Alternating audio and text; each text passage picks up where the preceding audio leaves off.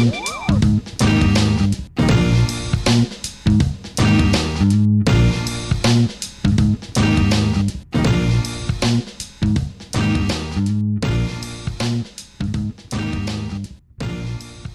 hola, ¿qué tal? ¿Cómo les va? ¿Cómo andan? Bienvenidos a un nuevo episodio de Futurama, el podcast. Esta vez tenemos la tripulación completa acá en la nave. ¿Qué tal, Panchi? ¿Qué tal, Damián? ¿Qué tal? ¿Cómo estás? Hoy tenemos, ¿Todo bien? Bien, muy bien. hoy tenemos un capítulo cargado de contenido porque la nave se ha sumergido al interior del cuerpo de Fry. Así que vamos pasando directamente a ello. Este capítulo se llama Parasite Lost o Parásitos Perdidos en español. Y es como un chiste, una parodia a la obra Paradise Lost, que sería como Paraíso Perdido, que es un poema épico del siglo XVII hecho por el poeta inglés John Milton. Ah, mira, no sabía. Datazo. El, el Sí, sí. guionista de este episodio es Eric Kaplan, que es el que escribió El infierno es otro robot, ¿Por qué debo ser un crustáceo, un crustáceo enamorado? Y el episodio de Casado con Hijo, por favor. Biclops. Mira, hizo dos de mis episodios favoritos. Muy bueno, muy bueno. Sí, sí, sí. Y- Hell y Soda Robots es. No, mentira. Flojo, Claro. no, es no, el, y- el- el que más se redime sin parar este. no, no, es verdad, es verdad. Eh, eh, es, eh, esto es por lo que hay que tener esperanza en, en un segundo intento siempre, ¿no? Empezó en el séptimo infierno de, de Futurama y mirá a, a dónde Sí. llegó. Sí, Sí, sí, sí. sí. Y este, este capítulo de ahora, uff, qué capitulazo, señores, ¿eh? qué capitulazo. Pero bueno, Sí, gran capítulo este. gran capítulo. Yo traje una cosita para debatir que ya después vamos a charlar, pero este es un gran capítulo. Bueno, eh, la frase de inicio del capítulo es: eh, If not entertaining, write your congressman. Creo que en latino era: si no le gusta, escríbale a su congresista, si no le divierte. Y el Sí. dibujo retro es Aladdin and the Wonderful Lamp de 1934 de Ub Iwerks, que es el que diseñó a Mickey Mouse. Ub Apa, ¿No lo había hecho Walt Disney? El que diseñó, el que hizo el Claro, dibujito. No, El no lo diseñó, dibujito. digo. Por eso, no, lo le- le, diseñó. dio la personalidad. No, pero después lo dibu- el dibujito fue el lápiz de otro. Sí, ap- aparte creo que originalmente, no, me acuerdo exacto, pero se llamaba el, el- el conejo Morton. creo, una cosa Mortimer. así. Mortimer, eso. Sí, sí. Sí, sí, sí. Así que bueno, arrancamos el capítulo después de esta cortina.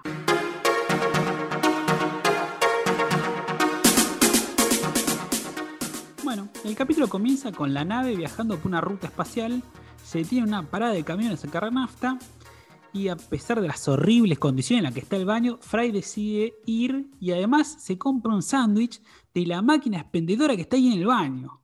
Y peor Sí, aún, como se lo come. Sí. Es como una máquina de, de- de profilácticos que aparte te puedes comprar un sándwich. Sí. Igual, qué sé yo, no, no es tan malo porque se supone que el profiláctico viene como cualquier producto de fábrica, digamos, ¿no? Claro, un sándwich de huevo, de huevo encima, no dura ni dos días que se pudre. Bueno, hay que ver cómo es en el futuro. Ah, No. verdad, verdad. Buen punto. No, bueno, igual parece que esta parada de camioneros no es del futuro, quedó de, de antes, de un lugar del pasado. El tiempo no pasa igual para todos. Ojo. Bueno, ahí uno de los camioneros le grita cosas de Lila y Fry decide responderle, pero no le sale muy bien. Y le termina diciendo cosas como que tiene más carne que una vaca, ponele, refiriéndose a Lila. Claro.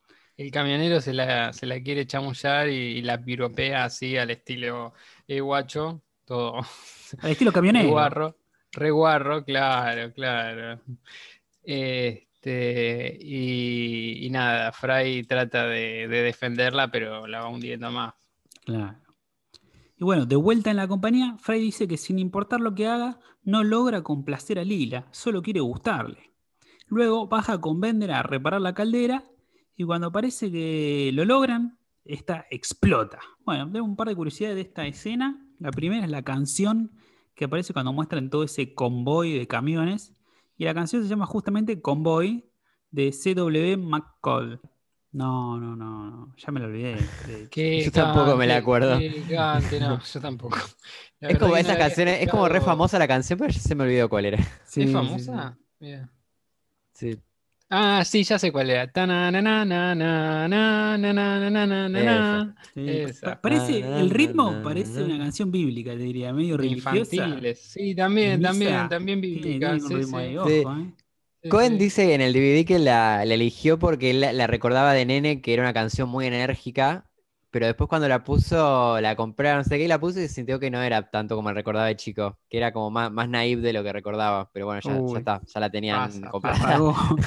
No, te- no Pasa, tenía dijo, YouTube, no tenía que Spotify. compré esta canción y después eh, en la realidad no, no era lo el- su Nunca te pasó que, que vos decís, uy, este recuerdo de la infancia, volvés al lugar Sí. o, o volvés a ver la película o lo que El sea. decís, "Ay, famoso esto, esto hacía yo. El famoso envejeció bien barra envejeció mal. Sí. O yo de nene era un boludo. Como todo, todos los fuimos, todos los fuimos. Vos especialmente. bueno, ustedes sabrán. Claro. ya que se, se No, crearon no, juntos. ca- cada uno que hable por, por, por, por él mismo, ¿no? Yo, Claro. Bueno, después tenemos otro que es un camión que tiene el texto alienis que dice Human Milk, leche humana, así que guarda. Seguimos, me encanta porque siempre todo lo de Lenis tiene un chiste con, con consumo humano. Sí, sí, Sí. sí, como que los extraterrestres, viste, nos hacen pelota, viste. Y después, bueno, tenemos que explicar alguna pequeña curiosidad, que hay un cartel ahí que indica la ruta, que indica que está en la ruta raíz cuadrada de 66, que en inglés se pronuncia square root, que suena similar a root, Mm, de raíz root a ruta, ¿no? Root.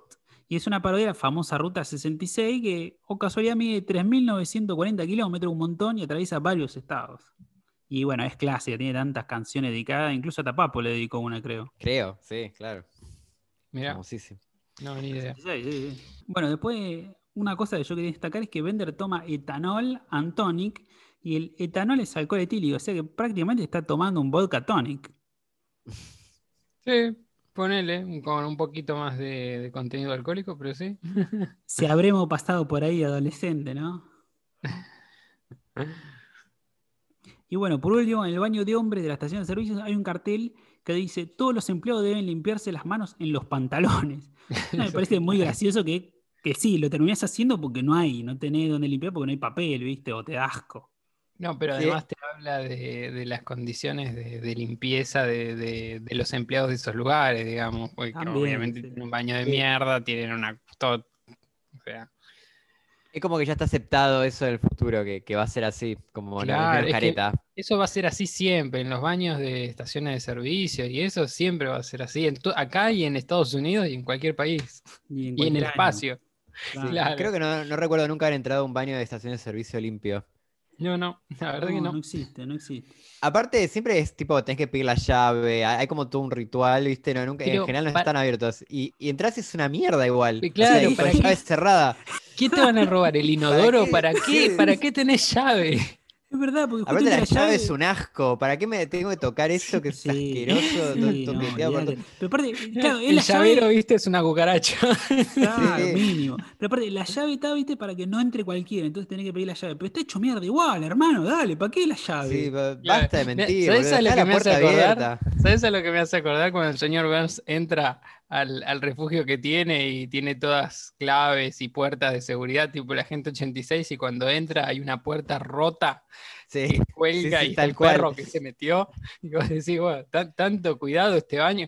Claro, la cuestión es que como lo, lo limpian una vez cada 20 años, dicen, bueno, lo cerramos y que vaya acumulando mugre eh, de 20 años, pero si no... Claro, por eso hago yo con mi casa, que es un baño que uso yo solo, no 20 personas, todo el mundo. Pero bueno, y después hay una última curiosidad sobre Scruffy que tenés vos, Panchi, ¿no? Ah, sí, en el, él en un momento, Scruffy, el conserje, él está leyendo una revista porno, una Playboy. Y nada, como dato es que parece que originalmente la, la tapa en, menciona en el DVD que iba a ser mucho más zarpada y los sensores de Fox le pidieron que, que pongan una más tranca. Y después hay una escena eh, que hay, empieza a salir un vapor y el vapor tapa la revista. Y esto no, no fue una cosa de los guionistas, sino que también fue un pedido de los sensores para que no, no se viera tanto la revista esta Playboy. Mira. Wow. mira. Igual, o sea, viste que uno dice, bueno, la tapa hubiese sido más jugada y qué sé yo, y cuando la ves decís, bueno, esto era lo que planeaban, es como que, bueno, no era tan jugado. Yo me imagino que, que habrán, que habrán pensado, porque Sí, una, Seguro una que no era no te van a poner. tampoco. Claro. claro, claro. Pensá que algo jugado para los Yankees, que son lo menos jugado del mundo, en el 2000 Eh, No, sí, no, no era sí, nada, sí. era era un No, tobillo. no, no. Por eso uno, cuando, claro, uno cuando piensa rejugado decís, wow, pero y, y después ves el cuál era el proyecto original y dices, bueno, era un poquito más jugado. Claro, aparte, si sos un argentino millennial, viste desnudos en TV abierta, fuera de lo de protección menor, o sea, no hay nada, no hay nada que te sorprenda, hermano. Es verdad, es verdad. O en No, verdad, de termina- terminaba Futurama y, en- en- ya estaba en- en- a las 12 en, en Coso. Todos esos programas. Claro. Sí, sí, sí, sí. O el, Bueno. el pibe que vio MTV. Claro. Pero bueno, en el consultorio de Soyber vemos que a Frey lo atravesó un caño, pero este se parte solo y su cuerpo es reconstruido mágicamente. Menciona que como comió el sándwich de huevo en la estación de servicio, por ahí fue eso lo que lo causó, así que el profesor decía hacer un análisis en el tracto intestinal, analizarlo, y ahí la tripulación come pochoclo mientras ve la colonoscopía y descubren que Frey tiene en su interior una sociedad de gusanos y para sacarlos el plan es viajar en una nave en miniatura pero no se van a encoger, van a usar microdroides. Muy buena vuelta de tuerca. Eh, era genial. necesaria. Aparte, ti- tiene como mucha. Sí. Como dato de color, parece que en los comentarios del DVD mencionan que eh, hubo un gran debate sobre si tenían que hacer esto de que achicarse eh, de verdad y entrar al cuerpo o hacer esto de los microdroides. O sea, hacer estos robotitos de ellos mismos chiquititos. Ah, mira. Y No bueno, al final se decidió por esto de los microdroides y la verdad que está buenísimo porque pa- pasa un montón de cosas que solo podrían haber pasado con este recurso. Exactamente, exactamente es lo que estaba pensando. Es ne- era necesario usar los microdroides, si no era, había que buscarle otra vuelta, ¿no? Lo que me causa es que, dice, que el primer argumento que dijeron es que les, les hicieron lo de los microdroides porque les parecía más realista. Como que, no sé si, me, me parece que las dos podrían ser igual de realistas o de irrealistas, la verdad. no- Total. Sí, sí. pero bueno, fue así. Y después otro dato que dicen es que mm, esto de que a Fry lo atraviesa un caño y él sigue como si nada, está inspirado, me parece que una historia real de- del siglo XIX, de, de un tipo que se llamó Phineas Gage, o Gage con G, que eh, pueden buscarlo el nombre, y le es un caño pero gigante de hierro que le atravesó la cabeza, pero de, de Mm. tipo vertical, y Mm, el tipo siguió como, vivió su vida como si nada. con O el sea, caño. le, saca- no, le sacaban el caño, Ah, pero. Y bueno, creo que perdió un ojo, pero. O sea, para, sí, para haberte atravesado un caño Sí, la había- cabeza, le atravesó el cerebro, ¿entendés? sí, había siguió- escuchado también casos así. Había también un soldado que los a veces los usaban para experimentar las, las funciones del cerebro, que cargando el, el mosquete, el cargador explotó el mosquete, ¿no? Explotó la carga de pólvora y el cargador salió volando y le atravesó también de la mandíbula al, al fin de la cabeza. Wow, qué locura. Y vivió. No, Y es vivió bien. tremendo, es tremendo. Sí, eh, ponele. Pero aparte, Sí, tenés que tener acá- mucha mala suerte y mucha buena suerte, porque tenés suerte y mala suerte que te pase esto y te atraviese, pero a la vez tenés tanta buena suerte y te atraviesa, pero te deja el lóbulo bien, no perdés la memoria, tenés la motricidad bien, viste, como, bueno, dentro la de la verdad que- desgracia, bien. Perder un ojo es barato, la verdad. Para, vos, vos ves la, la foto, no puedes creer. No, Hay una foto que está el tipo. a- eh, a- Aparte, el tipo se guardó el tubo después que se lo sacaron. obvio, Hay una foto obvio. del tipo con el tubo que. No, no, no, es inexplicable, boludo. Sí, sí, estoy viendo la foto y de hecho, fachero, así que búscanlo, Phineas Gage, Gaje, Sí. flor de tubo. me- menciona que el único cambio que tuvo es que dice que después de que lo atravesó el tubo que era un poco más malhumorado. Pero creo que yo también soy un poco más malhumorado si Sí, me sí. atraviesa el No- cráneo. No, No, creo que sea. no me suena nada raro. No, Sí, sí, sí. Y bueno, Bueno, después, después. después sí. tenemos esta gran curiosidad que es sobre este, este típico episodio clásico que tienen todas las series. En la semana vamos a postear un rejunte, que es ese clásico episodio donde se encogen, se meten en una nave y van al cuerpo de un personaje principal. Contanos, Pancho, y vos que sabés, ¿de dónde viene todo esto que todos parodian? Bueno, es complejo. Viene de, de una película originalmente que se llama Viaje Fantástico. em, del que Asimov lo contrataron para hacer una novela basada en esa película. Y bueno, yo no, yo no vi las películas, yo no vi la película, pero leí la, la novela, así que un poco me siento capacitado. Y es más, Asimov quedó tan enojado con la novela que lo obligaron a escribir que después dijo, bueno, ahora voy a hacer tipo, publicó Viaje Fantástico, su versión, que se- acá se conoce como Viaje Alucinante, y dijo, pero él no estaba contento porque lo obligaron a basarse en el guion de la película. Entonces dijo, bueno, voy a hacer mi propio viaje alucinante como yo querría que sea. Así que Con juegos de azar hay y dos viajes alucinantes de Asimov. Claro. Sí, tal cual, tal cual eso. Pero eh, la verdad, yo las leí a los 16 años, creo, así que tendría que releerlas, pero en su momento la primera me pareció mucho mejor, eh, con el perdón de Asimov. Pero eh, algo interesante es que no sé por qué Asimov escribió la novela eh, más rápido que lo que se hizo la película. Como que le pasaron el guion a Asimov y le dijeron, bueno, tenés que escribir la novela basada en esto mientras hacemos la película y van a salir al mismo tiempo, más o menos. Pero la película salió seis meses después de la novela. Entonces mucha gente cree que la película está basada en la idea original de Asimov. Y por eso el tipo estaba más enojado todavía, porque no solo estaba re en contra de, la, de toda la, la trama, sino que todo el mundo pensaba que era su idea original. claro. ¿Entiendes? De hecho, de Sí, hecho sí. me parece bien la estrategia, por lo menos, bueno, tenés el respaldo, no, quedó como basado en un libro de Asimov, ¿viste? No, está bueno, es como, es como si vos hicieras una película, va, y guionás una película y no, no está mal, y después lo conseguís a Stephen King para que te haga la novela en base a tu libro, a, tu guion. Claro. Claro. Algo parecido pasó con 2001, ¿no? Que la Claro, hecho- con creo que Clark, la habían ¿no? hecho La en- escribió. claro, creo que la habían hecho en conjunto el guion de la película. No, primero creo que la primera era así una novela y las demás salieron en conjunto, algo así había pasado también. Creo que está basado en un relato corto de Clark. No, eh, sí, Odisea en el espacio está basado en el Centinela, que Es- tiene una parte de lo que es la- el argumento de 2001, que en realidad aparece el monolito, pero el monolito cumple otra función Ah, mira. en el Centinela. No quiero spoilear, por eso Perfecto, dejo. Ajá. sí, sí. Lo, lo Pero tengo sí, la, presente. la historia original de Viaje Fantástico es así, es como, hay como un científico que en, en plena Guerra Fría inventa una tecnología para que la gente se achique. Entonces es como una tecnología súper importante que es re experimental, no se intentó nunca. Y entonces eh, el tipo es como súper importante para Estados Unidos que esté vivo. Y los rusos lo tratan de matar y lo dejan así como comatoso. Y, y entonces los protagonistas son como científicos que tienen que probar este método experimental y se achican y se meten en el cuerpo del tipo para salvarlo. Y, y bueno, recorren todo el cuerpo y mientras están ahí adentro del cuerpo tienen una hora para hacerlo, porque después de una hora eh, se pierde el efecto y la nave se va a agrandar y va a matar al científico igual. Claro, Era una muerte pero más bueno, horrible. está Sí, bien. claro, sí. Y bueno, la vuelta es que cuando están eh, metidos descubren que uno de ellos es un traidor ruso. Eh, entonces, Oh, mientras están Us. recorriendo el cuerpo y todo, hay un, hay un traidor entre ellos que no saben quién es. Yo me Eh, imagino, viste, Eh, nunca notaron mi acento ruso. claro, era muy obvio. ¿Quién será? Mm, Estaba todo des- el día tomando vodka. desconfío de Charlie. Bueno, Carl. re- Así que bueno. La, Re- yo no- la película no sé, pero la novela está muy buena. Se la recomiendo. Por lo menos a, a Pancho de 16 años le encantó. Ah. Bueno, recomendaciones del Pancho de 16 años. Y después, bueno, volviendo al capítulo, tienen que ir hasta el interior de Fry, hasta el ganglio esplénico pélvico, irritar, irritarlo y así causar un, em- un espasmo intestinal. Pero hay un problema.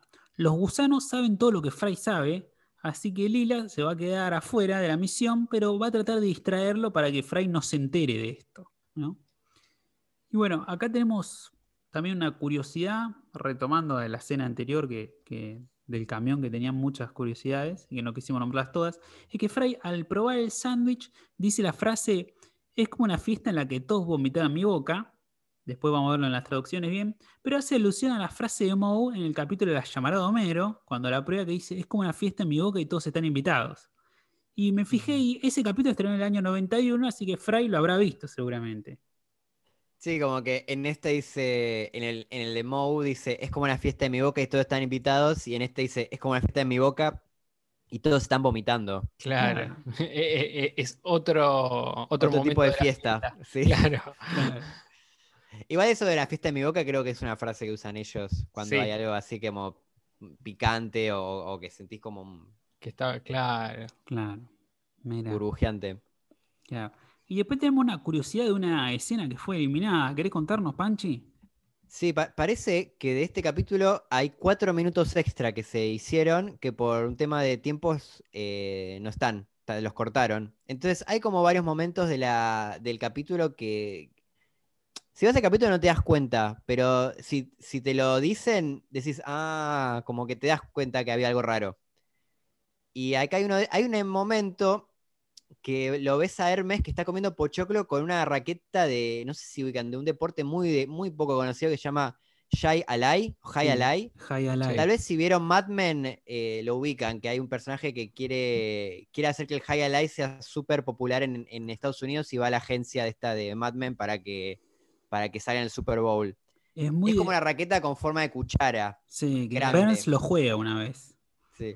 Creo Sí, que cuando sí, le dio una sangre Bart. También. Es como un deporte que hubo gente que trató de hacerlo popular y nunca lo lograron. Sí. Eh, en fin, ¿esto por qué es? Porque Fry, al principio del capítulo, parece que después de comer a estos bichos, lo que le iba a pasar es que le iba a empezar a dar hambre de comer cosas, de va- vajillas así como de metal o de plata. Entonces iba a empezar a comerse todos los cubiertos de la oficina. Y al final se iban a quedar sin cubiertos, entonces Hermes, como no tenía cubiertos, iba a, iba a usar esta, esta raqueta para comer. Claro. Entonces iba a ser como un chiste así que iba a estar comiendo cosas con la raqueta. Y si se fijan, cuando van a la ciudad de los, de los gusanos, van a ver que está, la ciudad de los gusanos está construida con utensilios, con, Sí, con sí, sí. cubiertos, Sí, Sí. que son los cubiertos que se habría comido Fry. claro. Que de hecho, por lo que estuve investigando, todos estos cuatro minutos que fueron achurados, se dibujaron, se animaron, pero después se los cortaron y creo que están disponibles en, como material extra en los DVD. Si alguien los puede conseguir, genial, bienvenido sea. Mm. Todo para, para difundir el conocimiento. Los buscaremos. Pero sí, yo hay- hay cuando, cuando vi esa otra que me escena, me, llamó, Sí. me llamó la atención esa raqueta rara que agarraba. En un momento pensé, che, por ahí es la de High Alive. Como que no tenía sentido. Algo de ruido me hizo, pero bueno, tenía que estar con este ojo obsesivo que tenemos nosotros, ¿no? No, y hay otra que no sé si le hizo ruido. Yo cuando lo vi me hizo ruido, pero después se me pasó. Que es al principio, cuando está este camionero que le está, le está piropeando a Lila, que mencionabas. Que viste que Fry como que se enoja muchísimo. Como, va, Sí. a, a mí me llamó la atención la manera en que reaccionaba, como muy, muy agresivo. A mí, Eh, a mí no me es- llamó la atención porque justo es como este capítulo se va a tratar un poquito de la relación de Freddy y Lila, entonces es normal como que se enoje. Como en otro capítulo donde el tema era que Lila era como muy inseguro, que dudaba mucho, entonces exageran ese rasgo. Pero sí, a, a mí me. Sí, no es que me pareció raro, por, porque eso es como que pasa, pero me llamó la atención que estaba como muy a la defensiva. Y esto tiene una explicación. A ver. Porque originalmente no empezaba el capítulo en la ruta, sino que empezaba cuando estaban terminando de hacer una misión antes de ir a la ruta. Que iban a ir a un, estaban yendo a un planeta donde gobernado por un tipo que se llama Yang el Cruel, que lo busqué y no, parece que no apareció nunca, así que lo, pero lo mencionan ahí en, lo- en los comentarios. Que es un, el cha- ahí empezaba con este tipo tirándole onda a Lila y Fry poniéndose celoso. Y a Lila le- le Ah. encima le copaban los, lo- la- ella como que respondía bien al- a este tipo. Entonces como que ya venía medio caliente de ahí Fry. Y por eso después como que reacciona tan mal con el camionero. Ah, Claro. ahí va. No, la verdad que no me, no me había hecho ruido eso. No, a mí- Pero, a mí tampoco. pero está, mira, está bueno. Por eso lo cortaron, porque tampoco se perdía mucho, me parece. Sí, sí, sí, no Claro, necesario. claro. Y bueno, después tenemos una última curiosidad que es cuando Lila limpia el parabrisas de la nave, que saca un par de bichos, un planeta, y también saca una sonda Voyager, que hay, hay dos sondas, está la sonda Voyager 1 y la sonda Voyager 2. Y como datazo de color, una linda historia es que ambas llevan un disco de oro con una hora y media de música de varias partes del mundo, saludos en 55 idiomas, una mezcla de sonidos característicos del planeta, como no sé, catarata, no sé, gaviotas, puede una, la costa del mar, y también contiene 115 imágenes donde se explica en lenguaje científico la localización del sistema solar, las unidades de medida que se utilizan, características de la Tierra y características del cuerpo y la sociedad humana. Y este disco fue ideado por un comité científico presidido por Carl Sagan. Sí, de hecho fue como una idea de red de último momento que la metieron. Como que iban a hacer Voyager y creo que no, no sé, creo que meses antes de que lo lanzaran, se, eh, Carl Saga- Sagan los convenció de, de meter esto. Claro, mira. Sí, las dos, Sí, las sí. dos ondas tienen, tienen los- estos discos. Y es muy curioso porque se lanzó primero a la Voyager 2 y después la Voyager 1. Mirá, no sabía eso. No, yo tampoco sabía eso. Sí, la- la- las fotos son un flash, como a- la- cuando la gente de imaginarme si, si yo fuera un alienígena, ¿qué pensaría de, de esas fotos? Porque es, es como fuera de contexto. no- hay, una, hay un delfín, ponele Sí, saltando y decís, ¿qué- como- No, no, los 70, obviamente ¿viste? Eran los no se 70. entende- no se Sí, sí, entendería es re nada. hippie fumón toda la idea. Sí. está buena. También, sí, era muy, un- muy hippie fumón. Un, sí. Eh, creo que está el código genético humano, una imagen de- del hombre, pero son Creo que hay canciones de los ininterpre- Beatles también. ininterpretables. Creo que de Bach también hay. Eh, poco interpretables realmente, sino muy optimista. Le vendió nuestros secretos al enemigo. Claro. Se los regaló. Sí, sí, sí, sí, sí, le dijo, invádannos. Así nació Marcianos al ataque. Claro. Capaz que en mil años llegan fanáticos de los Beatles alienígenas. En mil años llegan los del planeta Omicron versión de Claro. Persei 8. Claro. Bueno, basta de curiosidades. Volviendo al capítulo, la nave entra por la oreja y al atravesar el tímpano descubren que los gusanos trabajan en las neuronas, haciendo a Fray más inteligente. Mientras tanto, Fray y Lila salen juntos, él le regala un ramo de flores y reflexiona con frases muy inteligentes también. Luego, la nave viaja por la nariz, el corazón, y luego descubren que los gusanos trabajan en los músculos fortaleciéndolos. Y paseando, Fray y Lila se encuentran con este gordo de la estación de servicio, que está ahí en una construcción. Lila quiere evitarlo, dice, crucemos enfrente, pero Fray le dice que no, no, que este tipo te debe una disculpa, le dice. Y el Fray rompe su ropa mostrando todos sus músculos y lo caga a palos al gordo antes que lo acuchille. Yo pensaba que de alguna manera estos gusanos son como, como medio ambientalistas, ¿no? Como que cuidan su, su universo, su planeta. Bien, bien, es verdad, puede ser. A mí me llamó un Puede poquito ser. la atención esto de que los gusanos que mejoran el cuerpo y la inteligencia de Fray, ¿no es un poco un reciclaje de esa primera idea que tenían del gusano cerebral, del brain slug? Mm. Claro, es verdad que, que te mejora y después te mata. Claro, que en un momento tenían la idea que iban a estar en varios capítulos, iban a ir apareciendo, que iban a caer del techo, los iban a empezar a controlar por varios capítulos y que te iban a hacer como más inteligente y más fuerte. Es verdad, Claro. es verdad. Sí, en un parece mo- que eh, ser, ¿eh? aparecen cantidad de referencias al planeta de las babosas, el partido de las babosas, ¿te acordás? Todo eso y de repente desaparecieron esas referencias. Eh, Ya, Sí. ya en esta parte se ve que ya abandonaron la idea de las, Claro, todo eso fue en la temporada 2. de las babosas cerebrales. Claro, claro. Se ve que ya en el paso a la tercera temporada ya lo habían sacado. Sí, sí, me, me re, es, es seguro para mí. Sí, para, para mí es un reciclaje por ahí. Y era una pena también abandonar una idea más o menos Sí, así. sí, sí. Igual podría, podría hacerlo como no, digamos, ¿no? Por ahí. No, Igual no, acá son más buenos, porque es no, no hay divertido. negativo. Claro, No, es no, no hay nada negativo acá. Es divertido verlo a Fray musculoso e inteligente, ¿no? Que es todo lo contrario. Claro, claro. Fue medio Spider-Man cuando se pone como cuando sale músculos de un día para el otro. Sí, sí, sí, sí, sí. Sí, músculo y se le eliminó la grasa, toda, ¿no? tremenda. Muy Willy, ¿viste? Tiene, tiene panza Sí. con el mameluco, Sí. pero cuando se rompe y está todo trabado, como pará, ahí ahí. Anders. También, Sí, re Willy. también.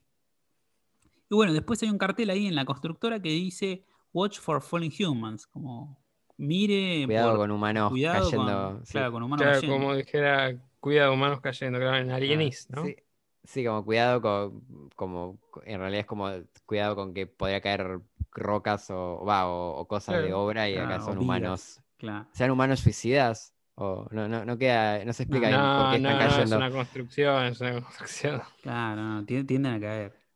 Pero bueno, la tripulación ahora cruza el esfínter pilórico. Se bajan de la nave y se empiezan a disparar con los gusanos. Mientras, Fray toma un café con Lila, ella está encantada con él y todos los gestos que tuvo durante el día y le pregunta por qué lo hizo y él le confiesa que hace poco logró articular sus pensamientos y se dio cuenta que la ama, que siempre lo hizo. Ese hace poco significa desde que comió ese sándwich de huevo que le cambió la vida. Y ahí Lila decide cruzar hasta Planet Express, que está justo enfrente de este café, crea su mini droide y se lo tira desde el balcón hasta el café Fry para meterse en su cuerpo. Justo cuando la tripulación llega al ganglio esplénico pélvico y están a punto de acabar su misión haciéndole cosquillas, Lila interfiere y los mata a todos los microdroides. Claro. Claro, está bueno porque, bueno, van a ir a- al nervio ahí a hacerle que tenga un espasmo y, y, bueno, tenga como una diarrea, ¿no? Claro. Eh, y, y se hace un poco cargo de que no tiene mucho sentido esa idea, porque, bueno, Hermes le pregunta, bueno, ¿y los que están en otras partes del cuerpo, qué les va a pasar? Claro. Y él dice, bueno, no, lo que pasa es que va a ser un movimiento tan fuerte que va a tener suerte si, si le queda algún hueso. Sí, Y en realidad ni siquiera, ni siquiera esa excusa o esa idea termina de, de- de explicarlo, porque qué onda, se va a volver de- del, del lado de revés, no sé. Claro. Sí, sí, me, imagino a los que estaban en el cerebro saliendo también, como que no es Claro, imposible. Claro, o sea, Sí, se va a cagar él mismo, digamos, como, como si hubieras vuelto una media. Sí, sí, sí. A mí esto de que Lila mate a los demás, a los compañeros, me parece que nos recuerda mucho al episodio final de la temporada pasada, Antología de Interés 1, Sí, matando a, a los compañeros también. a los compañeros, sí. hachazos. Claro, Y puede yo lo, ser. lo- lo que pensaba ac- acá es cuando esto no podría haberse, esta escena no podría haber existido si era con, con ellos miniatura real. Como que No, se, se puede hacer gracias a, lo de los robotitos, digamos. Tal cual. Claro. Se podría hacer de otra manera, ¿no? Resolverse como que los cague a palos y los ponga en la nave y, y se vaya, pero, Sí. Pero, pero bueno, digamos. Capaz si ellos tenían parásitos también, podía, podía ser y podían re- regenerarse. Pero así con la, la- Claro. de la manera en que lo ves, así que es una, como una masacre total, eh, hubiera sido muy difícil. No, no, no, olvídate, olvídate, no, no había forma. Claro. Y bueno, después está esto de que cuando Freddy está en el café le tira con unas migas de muffin a unos pichones ahí de búhos, que son pichones de búho en vez de palomas. Y esto es como una continuación, un chiste de la primera temporada donde los búhos son como la nueva plaga de Nueva York en el año 3000, que ahora en los años 90, 2000 son las palomas, ¿no? La rata voladora Claro. le dice. Creo que la primera Claro, los búhos se comieron las palomas. Claro, Claro. en la gigante bola de basura, creo que era, que aparecían por primera vez, no me acuerdo Puede bien. ser, sí, sí. Así que nada, Sí. me, me- me gustó que continuaran ese chiste. Sí, sí, está bueno todo el, el, el world building que arman. Claro, Sí, claro. sí, sí, el lore. Sí, bueno, no mantuvieron lo que las vacas se extinguieron, pero, o no lo van a mantener, pero Claro. Y después hay otra cosa que también mantuvieron, que es que en un momento Soyber aparece montado en un espermatozoide. Y esto nos recuerda Sí, un poco que- que... Contanos, contanos. No, no, no, que aparte es un espermatozoide gigante, como que no tiene Tremendo, sentido sí, eh, sí. con las escalas. Sí, sí, No, no son tan chiquitos ellos. Sí, me parece, Es, no es- sé. es ridículo, sí, sí, sí. No, no, que en el comentario del DVD me llama la atención que Matt Groening menciona que, que hubo un capítulo donde Fry se había quedado estéril. Claro, el capítulo de Con la Frank y la linterna de- fábrica de Alarm, que claro, le- Claro. lo apunta con la linterna de rayos F y lo deja estéril. Y él mismo dice que la explicación es que lo- los gusanos lo, lo curaron, digamos. Como en todo esto que están arreglando el cuerpo, también lo, lo Sí. hicieron fértil Sa- de nuevo. ¿Sabes a qué me suena? ¿Te acordás los Simpsons Gina? Un mago lo hizo. Un Sí, hechicero. sí. hechicero Pero bueno, tiene bastante Le sentido. vino como anillo al dedo, me parece. Sí, sí, es como, es creo reventar, o sea, pero la verdad que no, no le puedo decir nada, está muy bien. Para toda- mí, toda ese dato lo escuchó de otro fan y dijo, uh, esto está bueno, lo voy a usar. Sí, y lo arreglaron también que le dieron espermatozoides gigantes. Sí, sí, Sí, sí, sí, re es fuerte. verdad. ¿eh? Creo que es, es La- muy la- fértil ahora. Claro, las escalas igual nunca concuerdan ahí porque, qué sé yo, eh, con el tamaño que tienen, que lo podés agarrar entre los dedos, no, no, no estarían en el universo del colon, digamos, ¿no? O sea, No, sí, está- es un quilombo. Hay sería otro más- momento cuando más el- chico.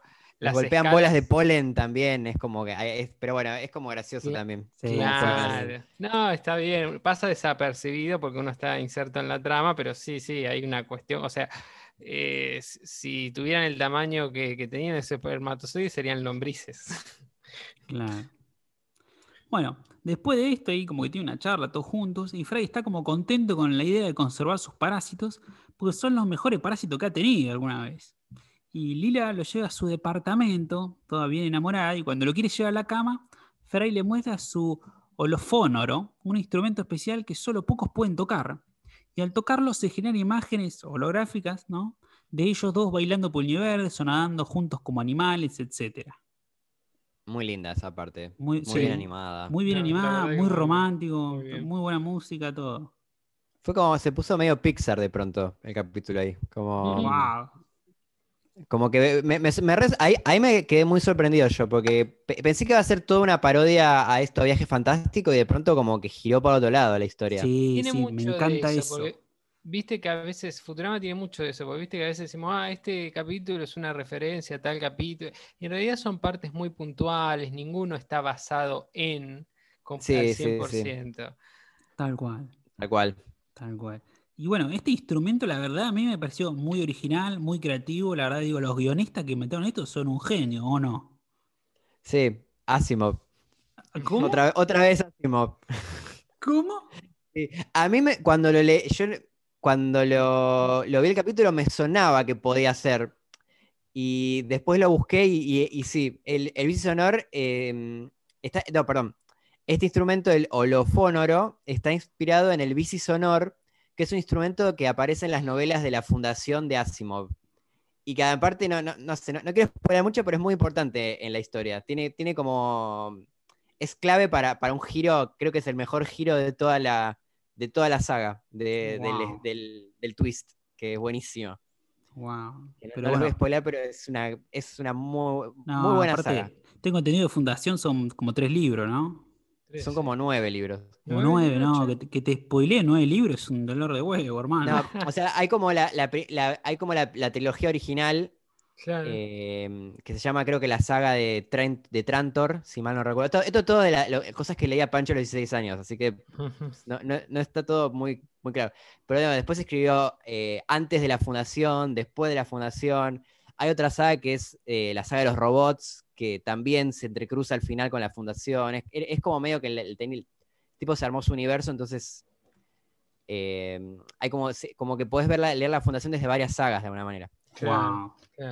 Pero sí, la, la Eh, trilogía original es fantástica. Se e. Imperio. Sí, exacto. Eh, es muy buena la, la saga original. To- todas las novelas de Fundación son bastante buenas. Por lo menos a los 16 años. Ahora no, no sé. Pero, pero sí, de mi época, tuve una época fuerte Asimov. Bueno, retomando el capítulo, Lila está encantada con el Fray de ahora. Volvió a ser feliz como hace mucho que no se sentía. Pero esto de el Fray de ahora no le convence mucho a él y decide hacer su microdroide, microdroide y entrar en su cuerpo. Llega hasta el gran señor de la colonia, que es un gusano rey, y le dice que una chica está enamorada de él y quiere averiguar si es de él o de lo que los gusanos hicieron de él. Así que le pide al, al gran señor que se vaya. Como este se niega, combaten a espadazos y Fray llega hasta el cerebro y empieza a cortar sus propias conexiones neuronales, dañando su coordinación mano-ojo. Y llega a la médula oblonga y supuestamente si la corta se mueren todos, incluido él. Y ahí los gusanos se retiran. Sí, sí, muy bueno. Me, me gustó el chiste de la coordinación mano-ojo porque, claro, el droide, lo que hace, el mini droide, es eh, que los, es como una realidad virtual, ¿no? Eh, Sí. Fry se mueve en la vida real, el droide se mueve. No sé cómo hace para caminar, no tendría que caminar mucho, pero bueno, la cuestión es que cuando corta el lóbulo de coordinación mano-ojo, eh, él pierde el equilibrio y el droide pierde el equilibrio también, ¿no? Sí, sí, sí. Y se vuelve medio torpe. A mí me hubiese gustado que cuando esté a punto de cortar el- ese óvulo, no sé, de coordinación mano-ojo, que le erre eh, al primer espadazo, como que le erre, como que ya está medio dañado el chabón de por sí. Ah, sí, está bueno. como Sí, que le erre, ¡ay! y después de nuevo, ¿viste? Como, como el chiste del botón. Matt Groening. Claro, es verdad, como el chiste del botón, ahora que lo pienso. Es- Eso te iba a decir, un estilo Matt Groening. Claro. Sí, me, me gusta que la- lo- cuando lo está haciendo eso, de, de- de que está a punto de suicidarse, básicamente, los gusanos le dicen que ninguna criatura se haría idiota a sí mismo por su propia voluntad. Y le dice, se nota que nunca estuvieron enamorados. Sí, sí, sí. Como haciéndose cargo de las idioteces que uno hace cuando, cuando está enamorado. Como está enamorado. Y bueno, en esta batalla iba a pasar otra cosa, ¿no, Panchi? Sí, parece que originalmente iban a morir varios gusanos en la batalla. Pero como a- mientras lo iban haciendo y todo, se dieron cuenta que la verdad que los gusanos en este capítulo, dentro de todo, quedan como bastante buena gente. Como que no, no- no hacen nada malo, la verdad. No, no, la verdad que no. Eh, son como simpáticos. Entonces decidieron que ningún gusano muera. Ah. Por ahí los que explotaron en, en la nave. Aunque nunca estuvieron enamorados. Claro. Bueno, después hay otra curiosidad que en un momento cuando por ahí es medio chiste o, o por ahí lo mantienen en serio después, que cuando Lila le muestra su casa a Fry, se ve que el cuarto de Lila es un solo cuarto blanco con una tele. Y eso es una parodia a una famosa serie de publicidades de Maxell, que hacía equipo de música, donde hay un tipo en un cuarto todo blanco, solo con un equipo de música y un sillón, y al poner un cassette ahí, suena la música al palo y bueno, se le vuela el pelo, ¿viste? El, el vaso de agua que tiene y como, como que vuela todo, ¿viste?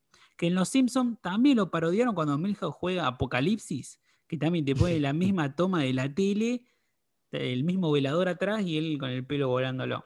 Sí, sí, Sí. buen- buen- excelente escena.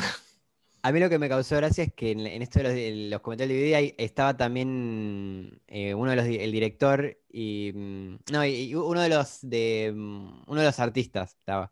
Y decía que cuando le llegó esto de Lila estaba re contento, pero dice seguro que es sencillo, no, no me van a molestar. Y, y no, aunque el cuarto de Lila es re simple, parece que lo llenaron de notas y comentarios de cómo querían que fuera. Oh, Así que fueron, son hinchapelotas hasta cuando, con una habitación que tiene dos muebles. Sí, sí. sí, No sé qué notas podés hacer de eso, ¿no? Sí, que, que encima Claro. después hay como un errorcito una vez que están en la habitación, como que se ve que el- desde el otro lado de la sala ya no es más blanca, sino que de otro color, ¿viste? Así que por ahí quedó como que es solo un chiste, que, que es la sala blanca, ¿viste? Dijo, ah, sí, ahora se las voy a pintar de otro color cuando cambie Tomá. la siguiente escena. Claro, a ver, a ver si a- meteme notas de esto. Tomá. Claro. Y bueno, después tenemos otra curiosidad, que es que el gran señor de la colonia menciona que van a volver y que lo, hace, lo que hace rica a la salsa de una hamburguesa son ellos, y esto es medio un guiño a ese mito que las hamburguesas McDonald's están hechas con lombrices. O sea, Sí.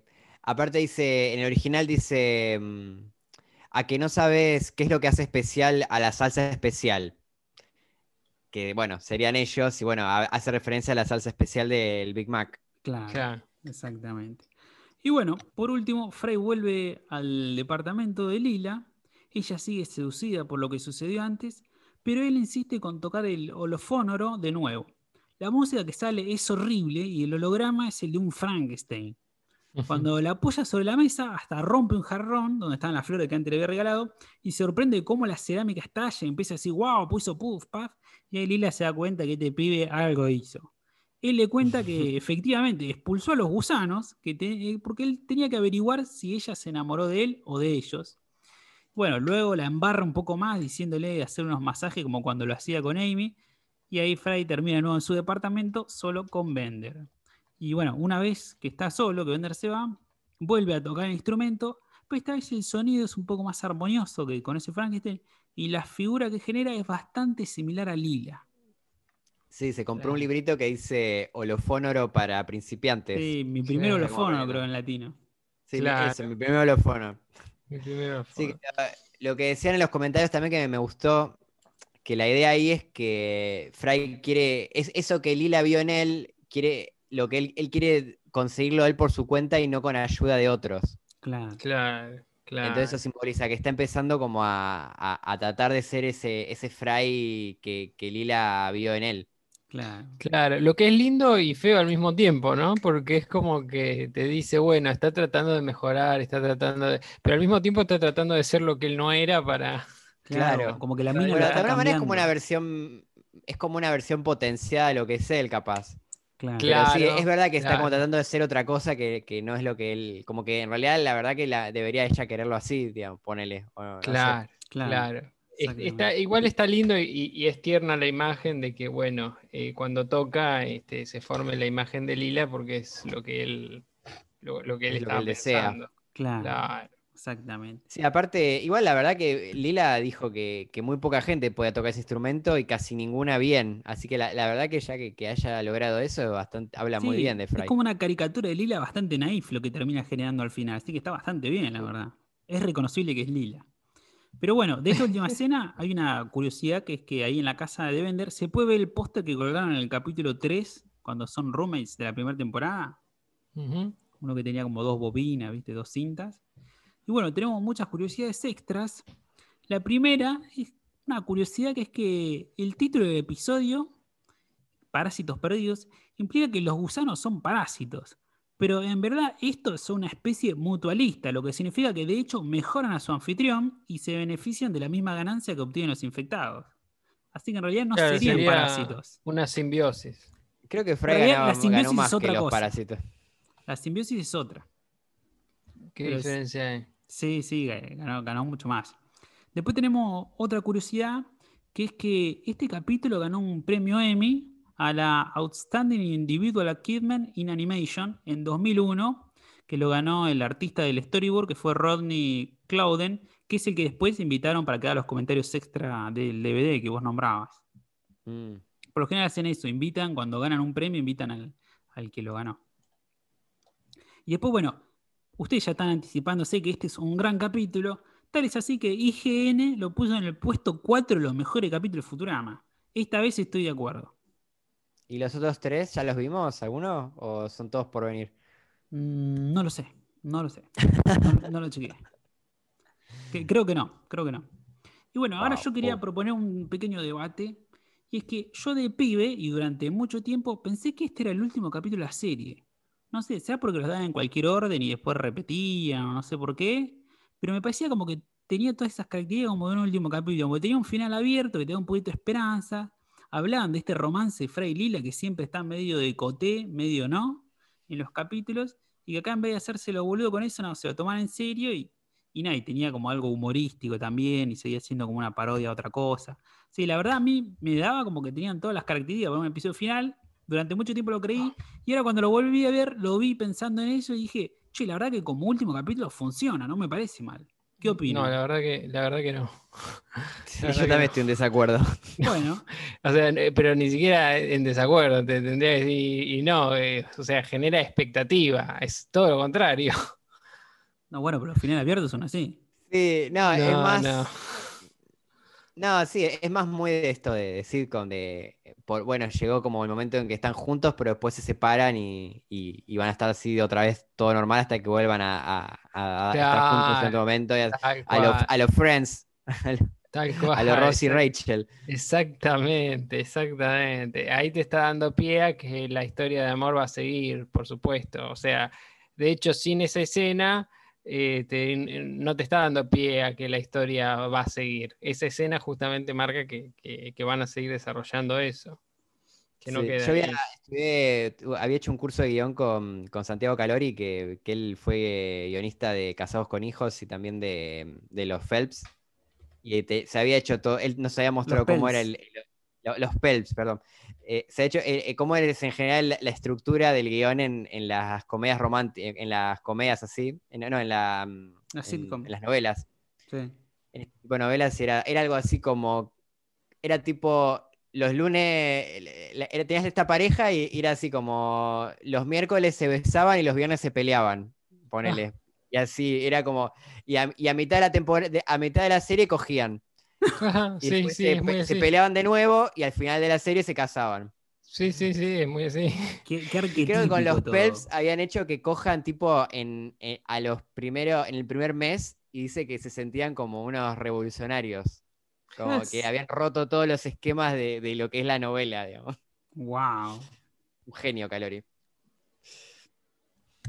Bueno, y después tenemos un par de comentarios, ¿no? Que encontraste ahí en el DVD para destacar. ¿Querés contarnos, Panchi? Ah, yo, yo, yo tengo un comentario. A ver. eh, de hincha pelotas que soy A ver. Parece que simbiosis y mutualismos son parecidos. Me, me había quedado con, con esa preocupación. Bueno, después Se- se alguien, adapta. algún oyente especialista en la materia no- nos podrá aclarar mejor. Algún oyente biólogo. No, no, Biólogo, claro, claro. Me quedé, me quedé pensando y busqué. Bueno, No, yo escuchando, escuchando, buscando datos de, en los comentarios del DVD me encontré con mencionar un dato, pero de King Kong, que me causó gracia como encontrar un dato de, de- de otra cosa buscando. Y lo quería compartir, si no les molesta. A ver. No, por supuesto. No, que está- porque estaban hablando de, la, de los tamaños, que no tenía sentido, y decían que bueno, que en King Kong vs. Godzilla tampoco tenía sentido, y, y- y King Kong original tampoco. Y no sé por qué hablaron de cómo, cómo se hizo la voz de King Kong en la película original. Y me pareció muy interesante. A ver. Parece que la voz de King Kong es el rugido de un león que lo gra- grabado, que lo, lo pasan en reversa y a Sí. mitad de velocidad. Claro. Y esa es la voz de. King Kong. Bueno, es como el, el sonido que hacen los eh, Mars Attack en, en la película de Mars Attack, los, los marcianos que hacen Sí. ac, ac, ac, ac. Es eh, el reverso de una grabación de una eh, banda de gansos. Mm. Ah, es verdad. Muy claro, bueno. Es verdad que. Sí, sí, sí. Bueno, ya que estamos con datos de sonido, muy cacofónico todo, yo puedo aportar que el- ¿qué, qué sonido tiene o qué sonido produce un dinosaurio? No lo sabemos porque Ah, ja- jamás lo hemos escuchado. Ah, no, Entonces, obvio, obvio. Para ello, en Jurassic Park lo que hicieron fue una combinación de sonidos, entre ellos el del elefante. Así que la próxima vez que vean Jurassic Park, escuchen y eh, una vez que sabes este dato lo sentís. Ah, acá hay Sí. un poquito de elefante en esto. Bueno, es como también como Chewbacca, ¿no? Que también es la combinación de distintos animales. No, el de Ah, es un hombre haciendo gárgaras. Arre. Ah. ¿No es un ganso haciendo gárgaras? En, cámara, eh, No. en reversa y a la mitad No, de no, velocidad. posta, posta, eh, son, son diversos animales Es un enano. haciendo, haciendo gárgaras. ¿Te imaginas? En vez de, Artu- eh, de- Sí, Arturito era. Es, es el que está dentro de Arturito. Claro. Claro. Bueno, algo más que quieras Con un comentarnos? walkie-talkie. ¿Hay- ¿Algo más que quiera comentarnos, Panchi? No, bueno, otro dato eh, más de. Hay una parte, le- le- a ellos los golpean unas bolas eh, pinchudas, que son supuestamente bolas de polen, y el diseño está inspirado en bola, en juguetes para perros. Y la típica bola con pinches, no con pinches, pero como con bola- Re así cruel. como- sí, era un desastre. ¿no? La- el típico juguete de perro, ¿viste? Con, medio con protuberancias, así como para que no se les caiga. Sí, sí, Epa, protuberancia, guarda. Bueno. Bueno, sí, sí, se entiende, se entiende. Eh, Y después me causó gracia que este Ken Killer, ¿viste? El, el- el productor, creador matemático, estaba como obsesionado con, e- con el guionista de este capítulo de por qué, de encontrar una explicación científica para que un sándwich podrido tenga esos gusanos. Porque creo que la- la- el- para él es un sándwich podrido te generaría bacterias, ponele, no, no unos gusanos. Claro. Creo que eso es lo que le preocupa. y Estaba como muy preocupado con eso que tenga sentido. Entonces eh, el tipo este estuvo como un buen rato pensando la explicación, la escribió, y le- le dice, bueno, la explicación es esta, que estos parásitos cada tanto entran en un estado de incubación y se esconden adentro de comida, como bueno, como el Big Mac, después mencionan, hasta que alguien se lo coma y, y entre. Bueno, toda esta explicación se cortó, la cortaron. Y sí. Todo un sí. sufrimiento para el pobre guionista, para nada. Y, y es, es muy obsesivo, pobre, ¿no? Pero sí, Sí. pasa mucho eso, ¿viste? La vida es muy así a veces. Pero bueno, hay, Sí, hay tantas la cosas en Futurama que, después no se hacen. sí, hay, sí, hay sí. tantas cosas en Futurama que quedaban colgando que, que preocuparse por los, También, también. Pero sí, muchas veces pasa que se labura o se hacen cosas que después nunca saben. De hecho, bueno, en publicidad, nosotros somos publicistas, el 90% de las cosas que hacemos en realidad no salen. Sigo, te diría 99. 99. sí, sí, sí. Sí, olvídate. esa- Y lo que sale nunca sale como lo querías vos. No, sale medio tampoco. así como lo que hizo Fry eh, con el instrumento, medio Frankenstein. Claro, sí, sí, le mete mano a todo el mundo, todos meten la cuchara. Pero bueno, ahora sí, elijamos el mejor chiste del capítulo. Para mí tiene varios chistecitos divertidos, no hay uno grande, pero tiene varios, yo destaco, en el que se van a encoger, pero no como vos pensás, sino con los hologramas. Cuando Cyber le dice, oh, el hipocondríaco ha vuelto y tiene el tubo metido Fry, ¿viste? O el gordo que saca un cuchillo cuando van a pelear, o que no hay lugar donde Fry no se meta el dedo, que lo tira a Bender a la pasada. Ah, sí, eso es genial. Muy bueno, muy bueno. Sí, sí. Sí. Yo no sé si es el mejor chiste, pero me gustó ese momento cuando están a punto de explotar y está Scrappy, el conserje, que está con la revista, que lo encima es un asco, porque pasa la, la hoja chupándose el dedo y pasando el dedo en la revista para pasar de hoja. Hace como y pasa de dedo. Claro. Y dice, cuando están a punto de explotar, dice, Scraff va a morir tal como vivió. Y hay como una pausita y hace y pasa de hoja. Sí, Sigue No ahí leyendo la, la revista hasta el final, digamos. sí.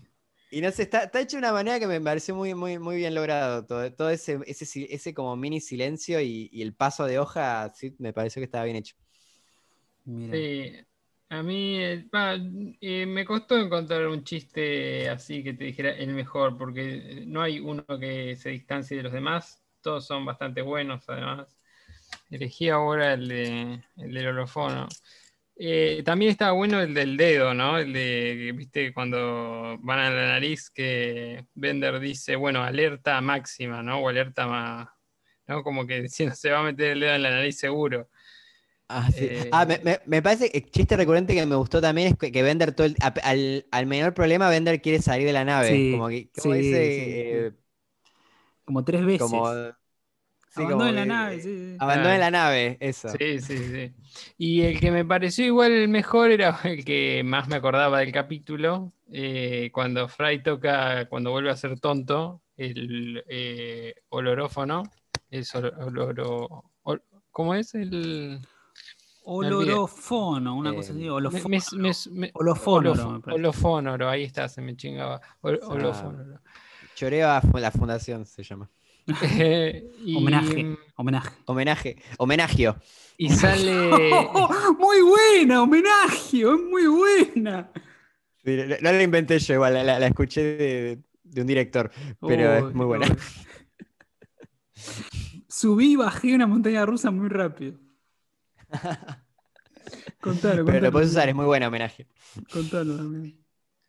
Eh, sale el Frankenstein como que toca muy mal, ¿no? Entonces sale Frankenstein. Y me pareció, te diría que sí, es el mejor chiste. Bueno, ahora elijamos cuál es el tema del capítulo. Para mí, en este episodio, bueno, obviamente explora la relación de Fray Lila, habla del amor y un poquito como de la personalidad de uno, como quién es uno, ¿no? Como Fray medio duda de, ¿soy- ¿yo soy esto o esto es producto de los gusanos y ella está enamorado de esto que no soy yo en realidad? Sí, ¿no? Sí, para mí también hay algo con la identidad. No, no- no Ahí sé la palabra exacta, pero me Para parece mí, que hay algo con eso de qué, qué el- es, quién es. El, el tema eh, por ahí no, no pasa tanto por la identidad, porque Fry en realidad no tiene problemas con su identidad. Para mí pasa por el, el amor eh, verdadero, ¿no? Como el amor a la persona que realmente sos.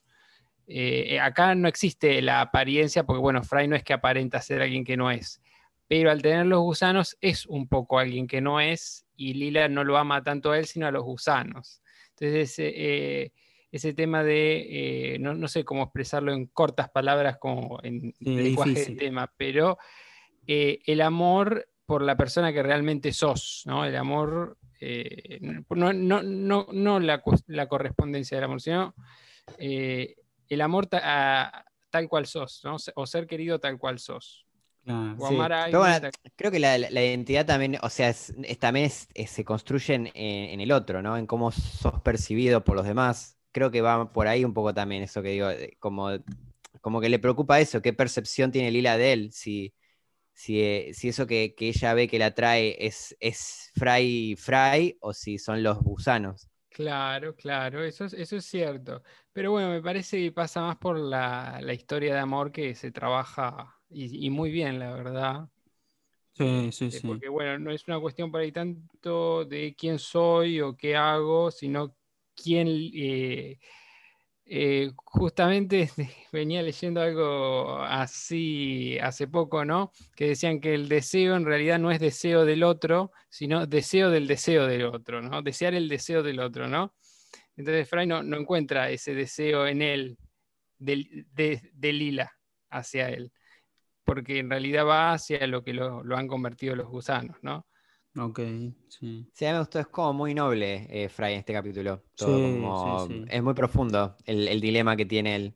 Sí, Como que cualquiera la- hubiera hecho, seguir para adelante, no, no, no, no, no, no te preocupes tanto. La verdad que sí. Pero sí, tenía como ahí en la conciencia, ¿no? Esta duda. Bueno, Sí, está muy bien. escuchamos la cortina. Podría haberlo hecho el otro día igual, ah, capaz después de sacarse las ganas. Claro, Sí. claro, después de arrimar el bochín, pero bueno. Me encanta cuando él vuelve ya, perdón, lo último, cuando él vuelve Dale. ya tonto y, y- y Lila le dice, igual sigo seducida de antes, ¿eh? no, no- Sí, no- no- sí, no- no está- Sí, Está entregadísima. Sí, sí, sí, no, pero está- estaba muy bueno porque ade- además lo explicita, ¿no? Igual ya me tenés seducida con el anterior, sigo seducida del anterior, ¿no? Sí, Es- sí, no, no, no Sí, hay problema, no, no- no hagas sumó, nada. sumó mucho poroto a lo largo del día, estuvo muy bien, como cuatro o cinco porotos metido bien. Sí. Pero bueno, ahora sí, suena la cortina y vamos a las traducciones.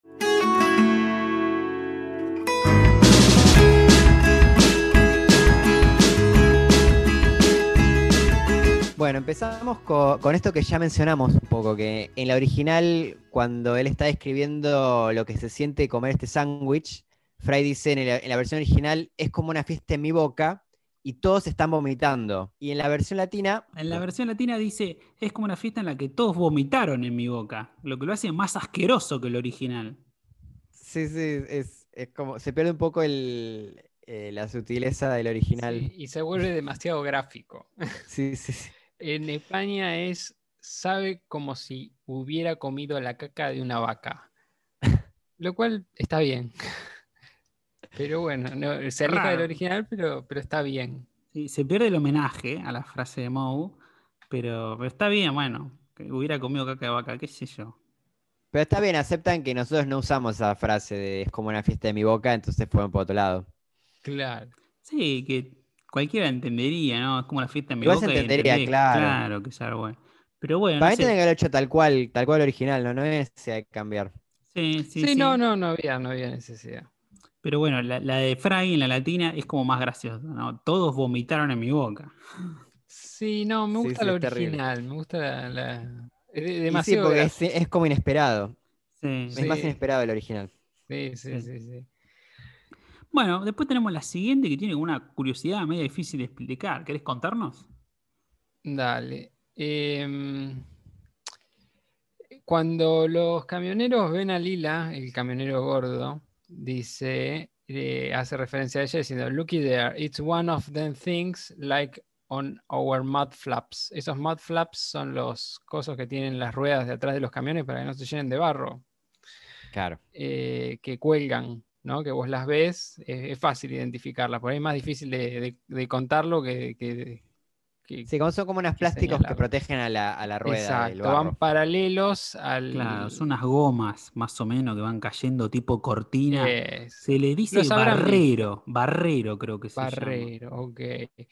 Eh, Vieron que los eh, di- tienen dibujos a veces, ¿no? Por ejemplo, el de una mujer, la silueta de una mujer. Eh, bueno, en, Sí. lo- en Los Simpson parodian eso eh, con las grúas, donde saca uno y hay una mujer linda y dice, ah, mi, mi mujer no, no le agradaría eso. Y ah, no hay problema. Dice, baja otro que tapa ese y hay una gorda.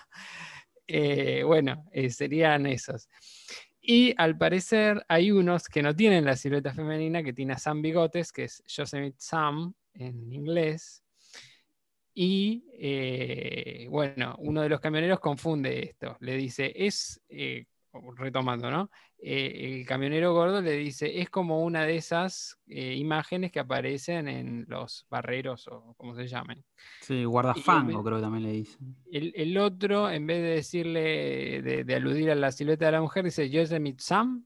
Y bueno, aparecen. Yo puse Yosemite Sam en Google y, y Google mismo me, me ofreció los mood flaps.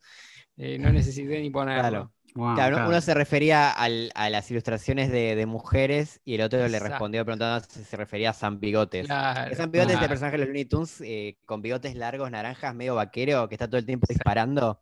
Sí, Sí, sí, sí, sí. sí. El típico tejano. Eso. En la versión latina, bueno, salieron de esto porque, bueno, no es tan conocido ni es un lugar común que estén ahí y es muy difícil, como habrán visto en mi explicación, que, que la gente se dé cuenta más o menos de qué se está hablando. Sí, ¿querés explicarlo de nuevo por las dudas? pero, más, pero ahora más lento. Claro, necesitamos otro capítulo del podcast para explicarlo, así que... por ahí Especial próximo- el- el- el Especial San próximo Bigotes. Trata de, de los guardafangos de San Bigotes. Eh, la- los latinos optaron por, eh, mira eso, qué cosa, eh, qué buenas defensas tiene, dice, ¿no? Aludiendo a este mismo lenguaje de, de- de- de lo camionero. Pierde un poco el sentido de que diga es una de esas cosas que están en, en los guardafangos o en, en lo que sea que sea eso, eh, como diciendo que no vio una puta mujer en su vida y cuando la ve la relaciona solamente con el coso, ¿no? Pierde el Sí, ahí. Como un jueguito, ¿no? Como qué buena defensa, parodiándonos la parte de atrás del auto, del camión. Claro, eh, Claro. en un, en un, Sí, como eh, piropo como muy, ob- muy obvio, ¿no? Sí. Y el tipo, en vez de malinterpretar pensando en lo de Yosemite Sam, en San Bigotes, le dice, quisiera estrellarme ahí, hay una complicidad ahí, no un malentendido. Y eso cambia en la traducción. En claro. la de España cambia en el primer sentido, el del eh, este coso de guardafango o, o no sé, lo que sea, como se llame, no sé cómo se llama, el mood flap. Y, eh, pero mantienen el malentendido que hay entre los dos personajes. Entonces el camionero, mirad, esa mazimorra, que es como una chica que está buena, es como decir un bomboncito. No, es peor. como- Ma- Macizorra. Macizorra, perdón, mazimorra, dije cualquiera. Mm. Macizorra es como las tías del Playboy. Que, mi- que si mi tía qué, le contesta el otro. el otro camionero y bueno. Claro, como un malentendido. Claro, lo, lo interesante es cómo al, al cambiarlo de cultura ya, ya no se vuelve tan obvio el chiste y creo que hicieron bien las dos versiones en cambiarlo, porque Sí, era sí. muy, muy difícil hacer la referencia a eso. Sí, era imposible. Sí, Sí, y lo que notamos es que todo es, em, ah, vamos a ver más adelante que lo- los camioneros de España son mucho más guarros que, Ah. que los latinos e incluso que los originales también. Ni hablar. Sí, sí, Sí. sí, sí, lo anticipamos. Claro.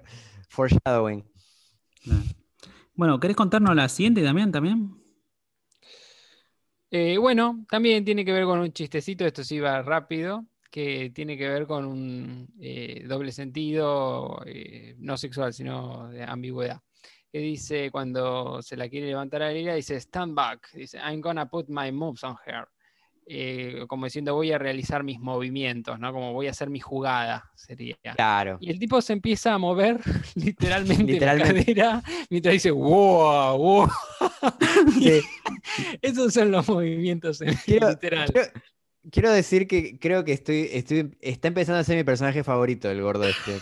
Que Como- está bueno, como eh, de los personajes secundarios debe ser el más gracioso. Y sí, compite con la vieja.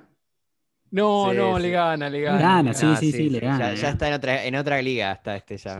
tiene Muy el gran chiste que nombramos en el episodio de Bocinazo que me encantó. Ahí, ahí ya está mi corazón.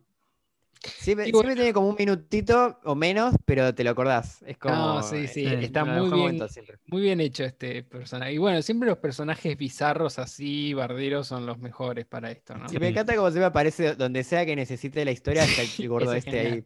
Sí, sí, desde poner peluches hasta mecánico, Sí, constructor, es como, de como todo. en Los Simpsons, el pibe adolescente o el vendedor de bigote, como que siempre están en algún lugar, están Sí.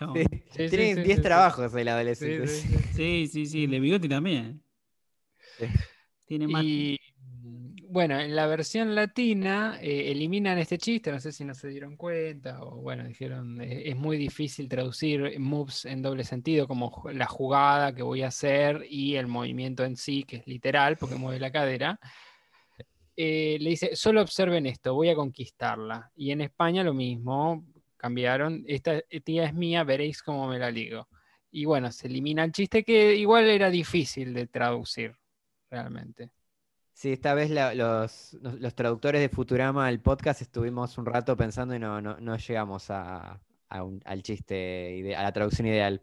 Claro, claro. Así es que muy- a- ahí dije, no, no- no sé si da para punto en contra, porque ni, o sea, no, No. nosotros que somos unos expertos en, en- en el idioma, no pudimos, Uf. menos estos traductores profesionales. Claro. Estoy siendo irónico. Sí, sí, sí, sí. Bueno, después hay un cambio que hace la versión española. La latina sigue fiel, que cuando el camionero este, empieza a, piropear la lila de manera así, sí, qué sé yo, inapropiada, por decirlo así, eh, Fry dice, that shark, no one hots eh, at my captain unless they eh, prepare to take it to the next level.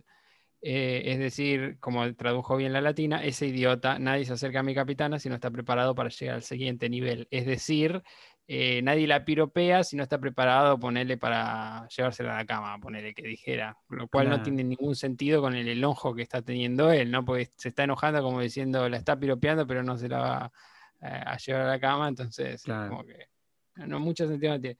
En España le eliminan el chiste y le ponen qué imbécil, nadie piropea a mi capitana a no ser que esté dispuesto a vérselas conmigo, ¿no? Ahí queda mucho más directo y desaparece el chiste. Claro, porque. Fry, cuando dice el siguiente nivel, se refiere a que el siguiente nivel sería como agarrarse las piñas con él, pero como lo dice, suena como que el siguiente nivel sería como, como Claro, encamarse que- a Lila. Queda, queda ambiguo, porque claro. Claro. el siguiente nivel vendría a ser, no sé, segunda base, como dicen en algunos, Sí. como traducen en algunos capítulos.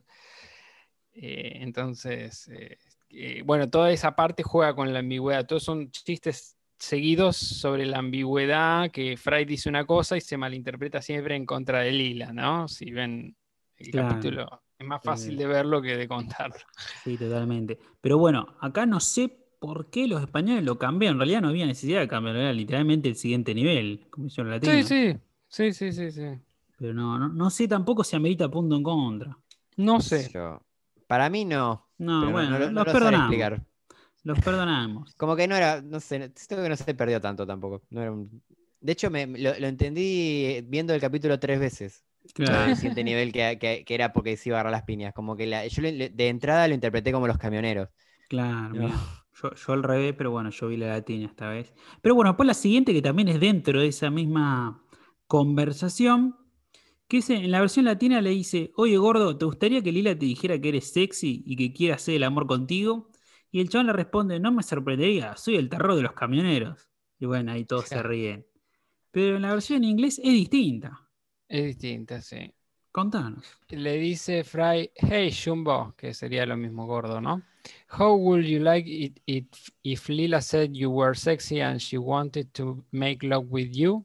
Y él le contesta que es lo mismo, te gustaría que eres ahí está sexy. igual, claro. Eso está igual. Y le dice, eh, I got five minutes, tengo cinco minutos. She looks pretty good for a truck stop chick, ¿no? Se ve muy bien para ser una chica de una... Una parada de este, camiones. de una- que chick también es traducido como pollito, como verga, como... es, eh, también, ah, eh, tiene un- es una palabra también ambigua, ¿no? Sí, también siento que, que se podía interpretar como una prostituta. Una, una mujer de así de parada de camión. También.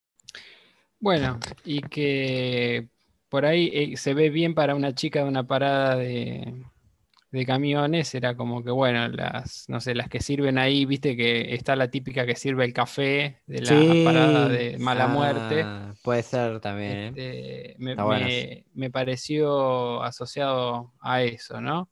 Bueno. Y O que hace dedo. España- ¿Cómo es? ¿Cómo es en España? Ah, eh, tío, ¿acaso crees que una mujer así le prestaría atención a una morsa como tú? O sea, acá eh, eliminan lo de sexy y lo de hacer el amor, ¿no? Claro. Pero recargan todo en, en el camionero. Dice, eh, no busco su atención, solo quiero un meneadito en el asiento de atrás. Muy bueno. Así que la verdad que está bueno, recarga todo lo guarro en el camionero, está muy bien, muy bien, creo que va, va con el personaje muy bien, no es lo, lo, lo- lo- lo original, ¿no? Es Pero bueno. burdo, es vulgar, está bueno, como que los españoles recargaban todo, todo lo, vul- lo vulgar Y en él. salvan un poco el malentendido que surge entre Fry o, o el cambio de sentido de las palabras de Fry cuando niega lo que dice el camionero y cuando Fry retoma, eh, ya siguiendo la, la traducción fiel, diciendo, bueno, Lila no está bien para, o, no es lo suficiente para esa clase de cosas, ¿no? Y, y la deja, en vez de decir que, que la deja más arriba, la deja más abajo, como diciendo es, es fea para eso, ¿no? Claro.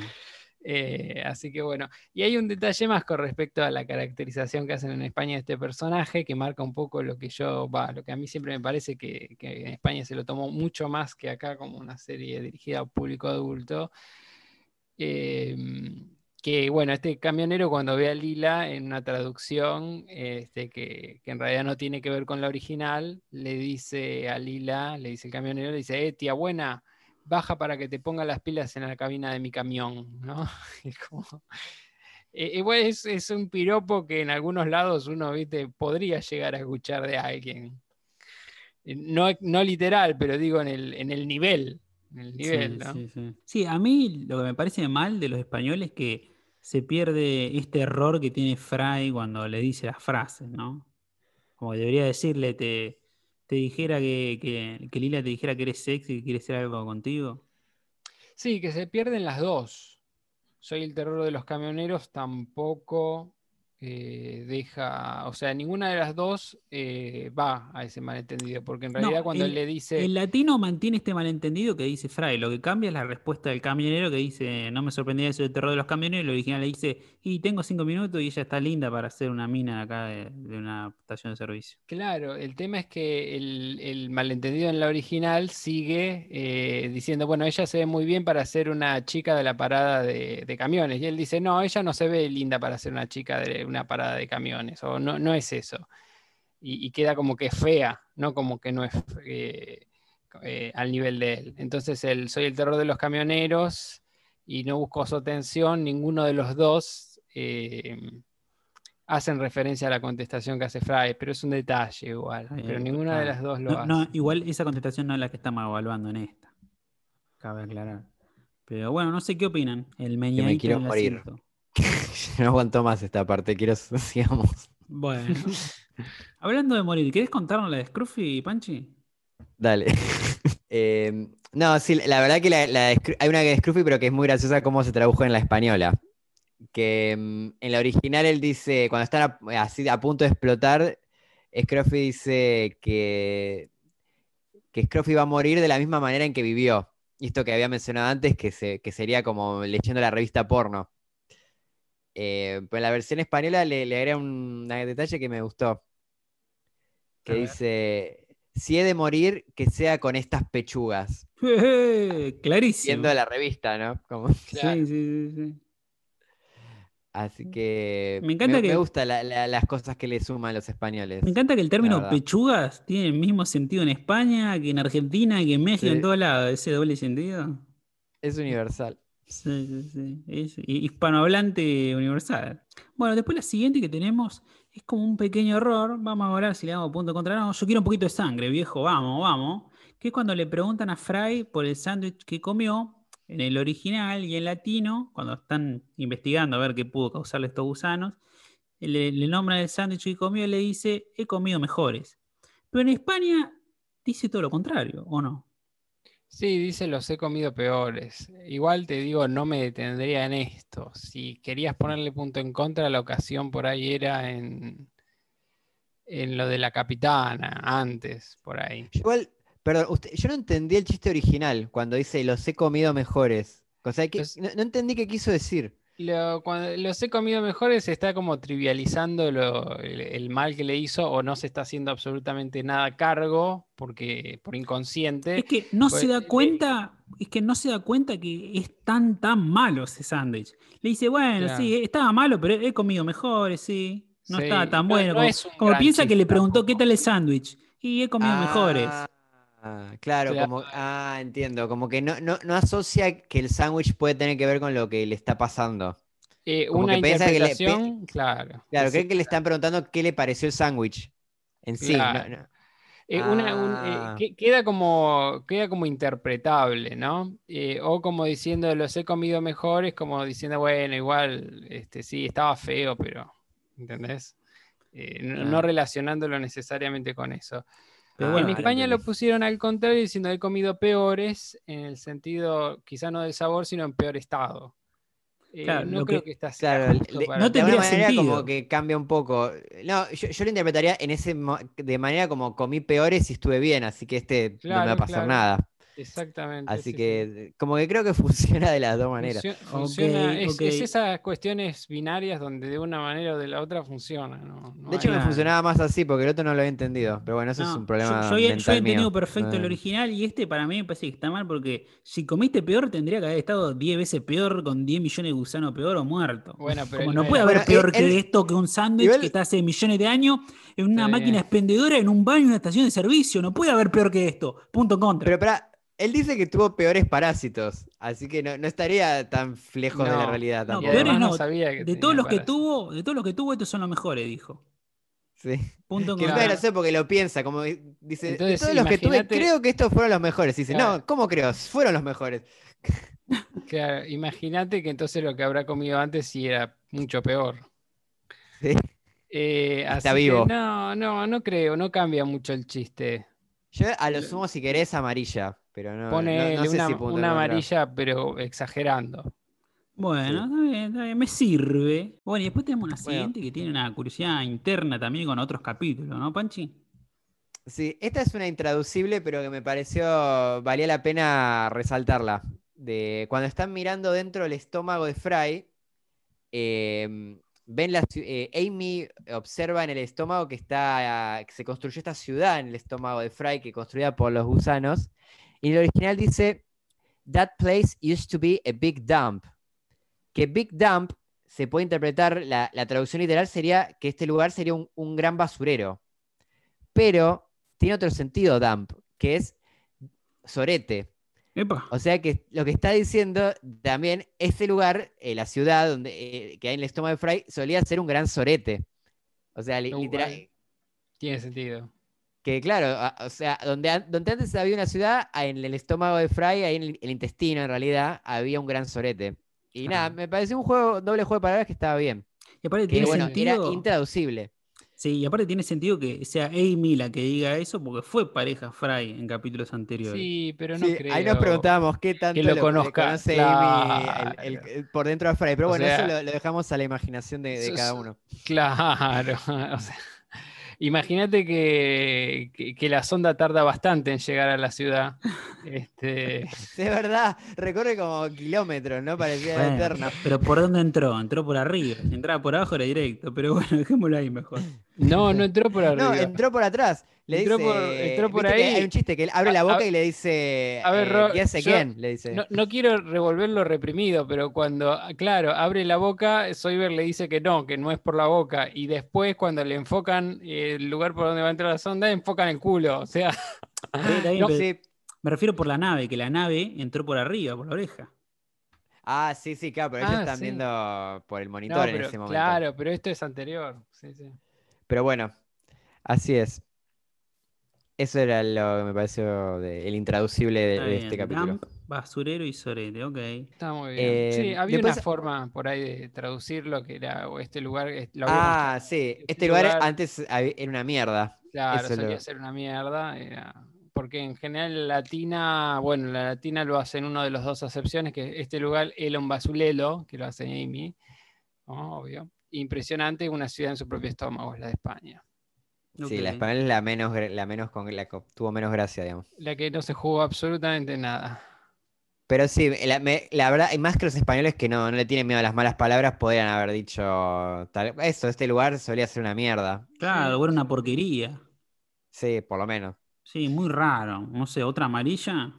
Sí, Vos, estás, con, estás con saña, boludo. Sangre, Sí. sangre. Bueno, está bien, está bien, lo Eh, perdonamos.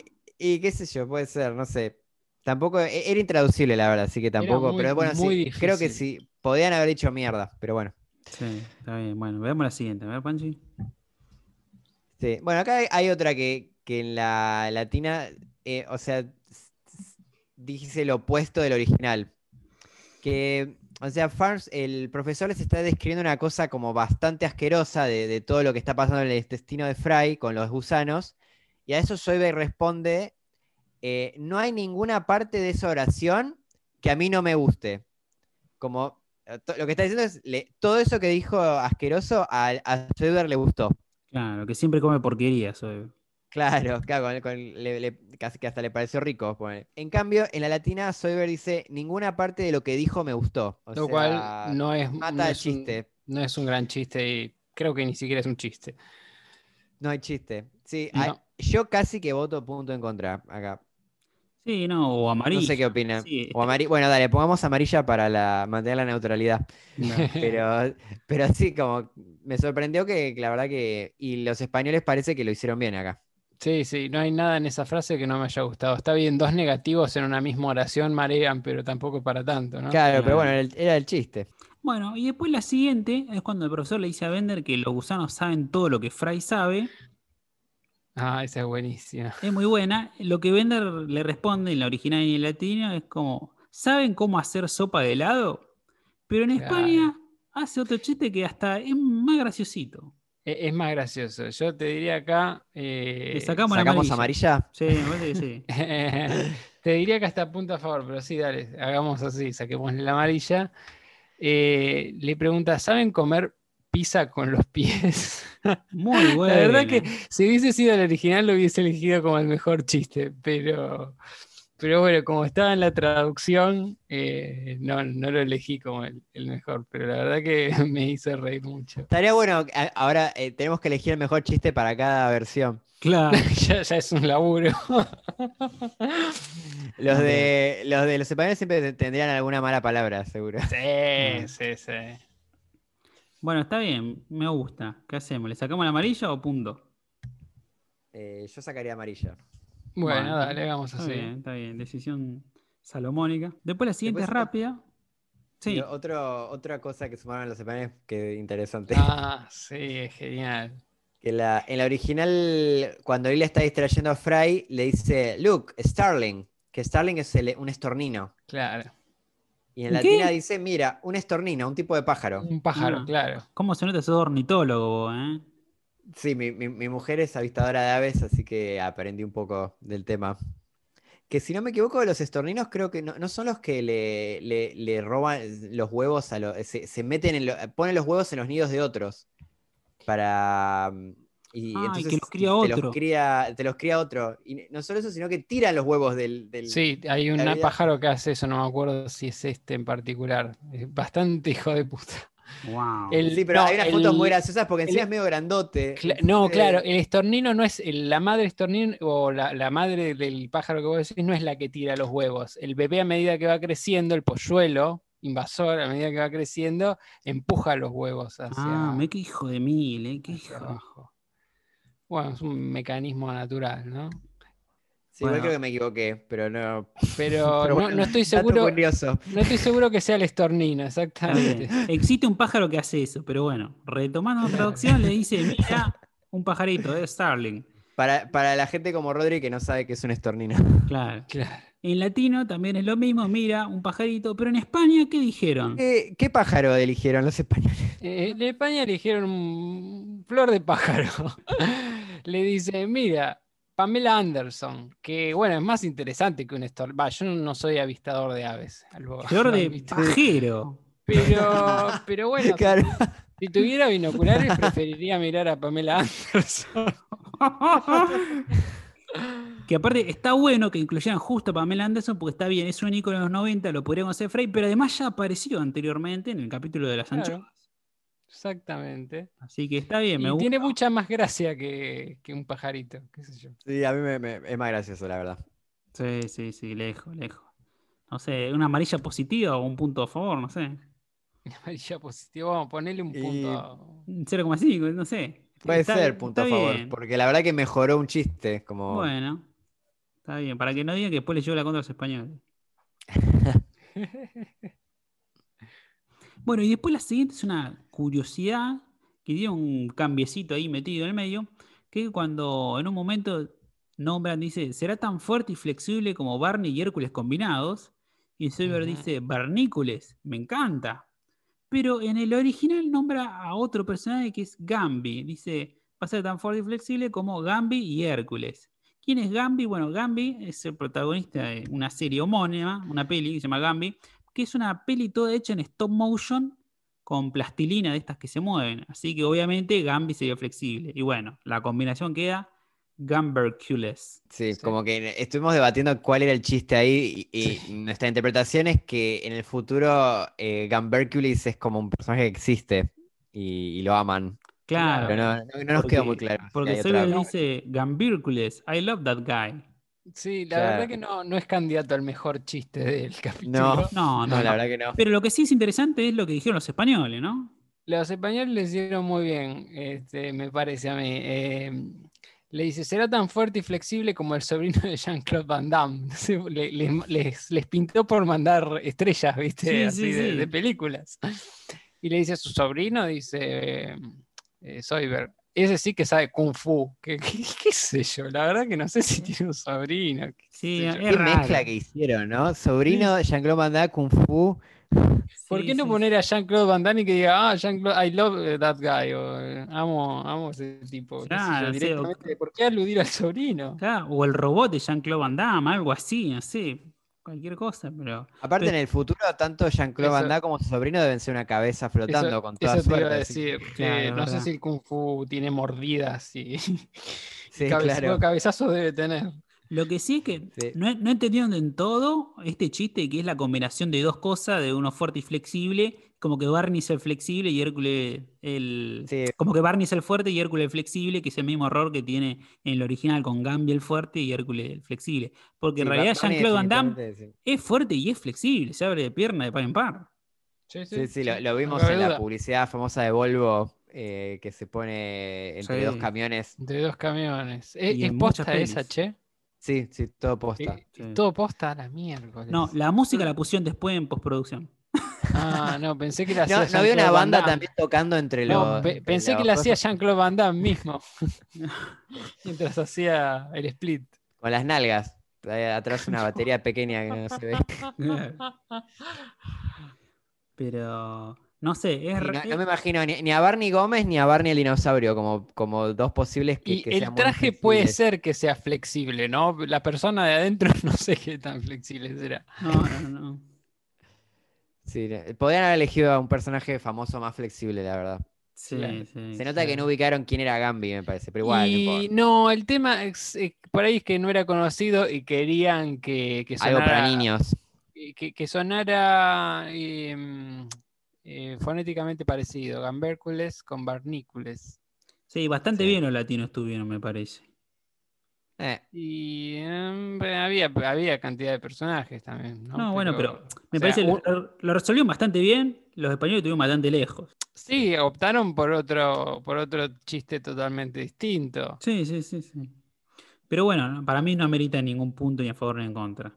No, no. sí. Amerita que pasemos a la siguiente. Sí, contanos, por favor. La última, al fin. No, esta es una intro. Yo pensé en traducible hasta que Damián me cagó. Encontré una traducción que para mí me- me- casi que me hubiera gustado que la latina o la española la hubieran, halla- la hubieran encontrado. A ver. Eh, así que punto a favor para Damián en esta. Bueno, ya se lo ponemos. Que en esto, cuando Fry ya es más inteligente y va al departamento de Lila, él nota que el número del departamento de Lila es 1 y latina. Que, o sea, en inglés es one eye, Claro. O sea, un solo ojo. claro. Y Fry comenta que antes hubiera hecho un chiste con eso. Dice, ah, one eye, un solo ojo. Antes hubiera hecho un chiste. En la latina dice departamento 1-1. Anteriormente habría hecho un chiste sobre eso.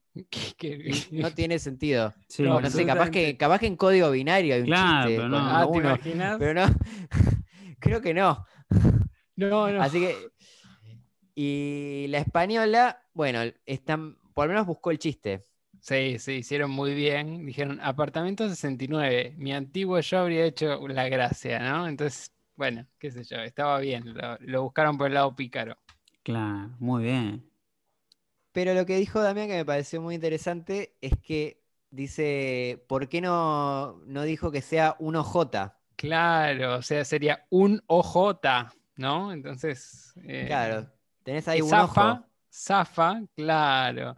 Zafa por el hecho de que además son parecidos, ¿no? Como, como quedaban en, en la puerta. Claro, visualmente vos ves dos palitos. Podía haberse interpretado como un Claro. 1 y una J. Claro, mentiría un poquitito con eso, ¿no? De cambiaría lo que está escrito, pero este, la verdad que me parece que funcionaba. Va, a mí me dio risa cuando se me ocurrió.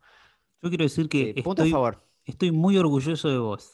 La verdad, 1J, 1J, era un chistazo, Sí. hermano. Era un chistazo. Así que ya saben dónde, dónde buscar a, a- a nosotros traductores para sus series. Claro, Para más chistes como 1J, ya sabe dónde, dónde venir, dónde buscar. claro. Arroba Futurama el podcast en Instagram. Contrataciones. Arroba Tony Fiestas. Claro, animamos fiestas también. Hacemos lo que sea.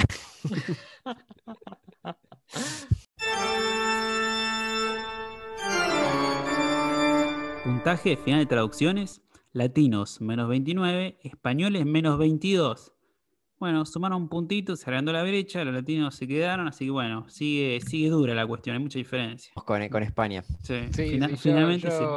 muchos cambios que ponen me, me- me hacen creer. Al principio me molestaba escucharlos, después cuando me acostumbré, algunos eh, cambios a que mí- hacían. A mí no estoy tan acostumbrado como ustedes, pero el que me sigue haciendo ruido es Bender, que habla como medio borracho así. No sé si todavía, me parece que lo cambia un poco. O, o yo me acostumbré, o me parece que el actor de doblaje lo cambió, porque antes era in- los primeros capítulos eran inentendibles, hablaba como entre dientes. Claro. Ahora me parece que no lo habla tan así, me parece que creo- lo cambió. Creo que un poquito la gracia también es esa, que habla entre dientes por la forma que tiene la boca de Bender, ¿no?